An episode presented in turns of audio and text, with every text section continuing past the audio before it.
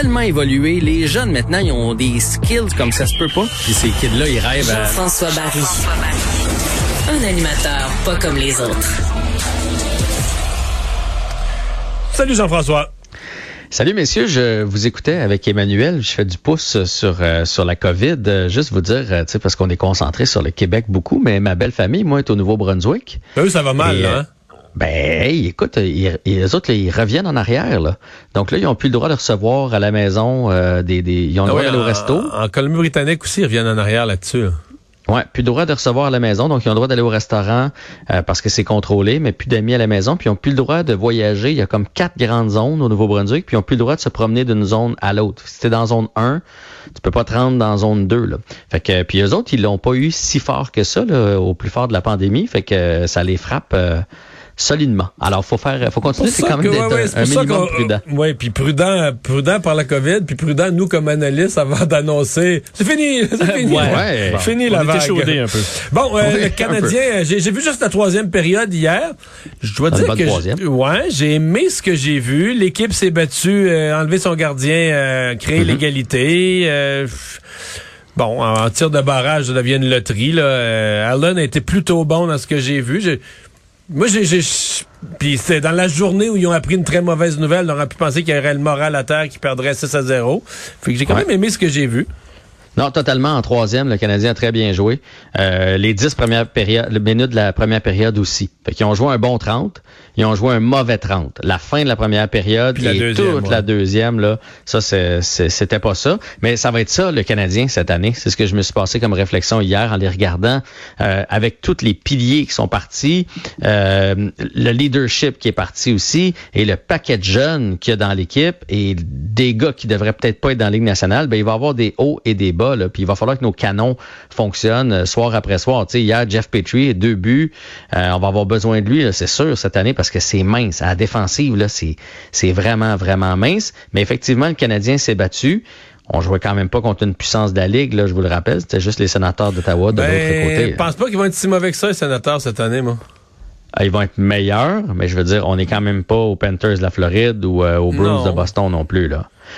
Mais euh, il y a une, euh, petite statistique qui est sortie aujourd'hui que, je voulais vous amener. Puis bon, c'est le site dans les coulisses, là, ça vaut ce que ça vaut ce que ça vaut. Mais présentement, pour vous montrer à quel point le Canadien n'est pas une équipe de tête, si on enlève tous les blessés, le Canadien ne fait pas le plancher salarial le plancher salarial, parce que chaque équipe doit se rendre au moins au plancher. D'habitude, on fait attention de ne pas se rendre au plafond, mais les équipes doivent dépenser au moins 60 millions en salaire et on est à 56,46 millions de dollars présentement. Ça vous donne une idée Parce du, que là, toi, tu comptes, tu comptes que le 10 millions de Price, on l'enlève parce qu'il joue pas. C'est ça qu'il faut. On enlève les Oui, mais ça va s'enlever parce que ça, c'est payé par les, les assurances. À ce moment-là, ça compte plus sur la masse salariale. Là.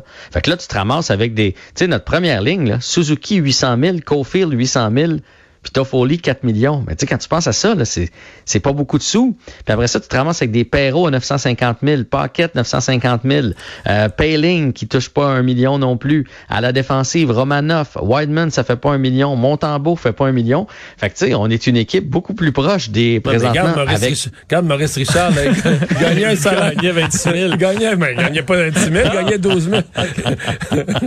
ah, ça, c'est un bon point, Mario. Ben là, Hoffman va revenir, tout ça, ça va remonter, là. Mais c'est pour vous dire, présentement, dans l'état actuel, tu sais, le Canadien est une équipe beaucoup plus proche du Coyote de Phoenix ou des sénateurs d'Ottawa qui, qui flirtent avec le plancher salarial qu'une équipe là, qui, est, qui se bat pour être euh, très, très, très compétitive avec un paquet de vétérans. et C'est de la joueurs fierté qui compte. C'est pas, l'argent, c'est le cœur. Ouais, c'est ça. ça. Aime, Bon. aime ça, comment tu penses? Euh, Alexander Barkov, lui, euh, il n'y a pas juste du cœur, il va avoir de l'argent aussi. Là. Lui, si tu l'ajoutes à notre masse salariale, on n'en a plus de problème. Alexander Barkov des Panthers de la Floride, qui est un des joueurs les plus sous-estimés, à mon avis, dans la Ligue nationale de hockey. Il joue dans un marché un peu moribond. Lui-même n'est pas quelqu'un de très flamboyant, mais c'est un gars qui ramasse des points à chaque année. C'est un, gros bonhomme à part de ça, mais qui est capable d'y aller de, de gestes très élégants. Ben, vient de signer 8 ans, 80 millions de dollars avec les Panthers de la Floride. il est moins sous-estimé. Là. Comme quoi son équipe connaît sa valeur.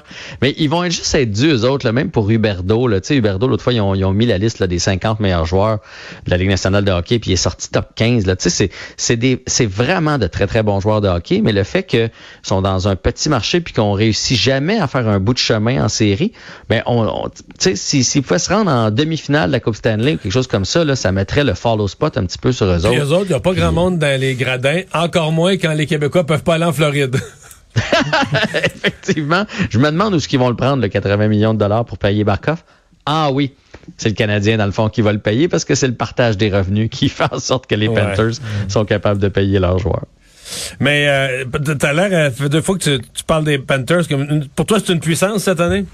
Moi, moi, je pense que cette année, les Panthers de la Floride vont être dans les meilleures euh, équipes de la Ligue Parce qu'on nationale. disait ça l'année passée, puis en série, euh, il faut dire qu'ils se sont fait traverser. Ils ont perdu contre Tampa Bay, ils ont perdu contre les Ah, ouais. gagnants de la Coupe. Là, ouais, c'est ça. Et euh, de, toute la série, ça a été des matchs serrés contre Tampa Bay. Ils ont quand même pas passé si loin que ça. Euh, puis ils ont terminé avant Tampa Bay au classement. Fait que moi, je pense que les Panthers, c'est du sérieux encore une fois cette année. Ils sont allés ajouter Sam Reinhardt, qui était avec les Sabres de Buffalo, qui est un fichu de bon joueur, qu'on a laissé aller pour pas grand-chose. Puis on a toujours eu un petit problème devant le filet, mais là, Spe- Spencer Knight, qui est arrivé vers la fin de l'année, l'année passée, a l'air vraiment d'un gardien qui est gardien d'avenir, gardien dominant. Fait que oui, je crois. euh, mettons, si je fais un pool de hockey, moi, c'est sûr que Barkov, Huberdo et l'équipe des Panthers au grand complet, là, je- je- j'essaie de mettre ça, ça. de mon côté. Ouais, totalement. Des amphithéâtres pleins. On parlait Oui, tantôt- on parlait. Ouais, on parlait au- dans l'émission de, de- de- des cinémas et des, euh, des salles de spectacle, mais il faut pas oublier les amphithéâtres sportifs. Oui, on dit justement qu'il faut faire attention parce qu'on n'est peut-être pas sorti de la COVID, mais là, on peut euh, on, on peut faire sale comble dans les amphithéâtres. Je m'en vais tantôt au euh, centre Vidéotron parce que mon fiston affronte les remparts ce soir et ils ont fait une annonce là, justement tantôt pour dire que on, euh, on pouvait faire sale comble. Ils ont même invité les 12 ans et moins euh, gratuitement ce soir accompagnés de leurs parents pour venir voir le match. Mais avec le Fait masque que, toute la soirée. Avec le masque, évidemment, toute la soirée, à part si on se prend un hot dog ou une bière. Fait que comment ils jouent au centre Vidéotron? C'est comme un autre amphithéâtre. Il y a tout- de- ce sont de, dans de beaux amphithéâtres en général dans la Ligue junior majeure, mais quand même le centre Vidéotron, il a été Ouais. construit pour la Ligue nationale. Là. J'ai envoyé un petit message ce matin. J'ai dit, garde les pieds sur terre parce que tu vas sûrement être impressionné quand tu vas arriver là-bas. Là.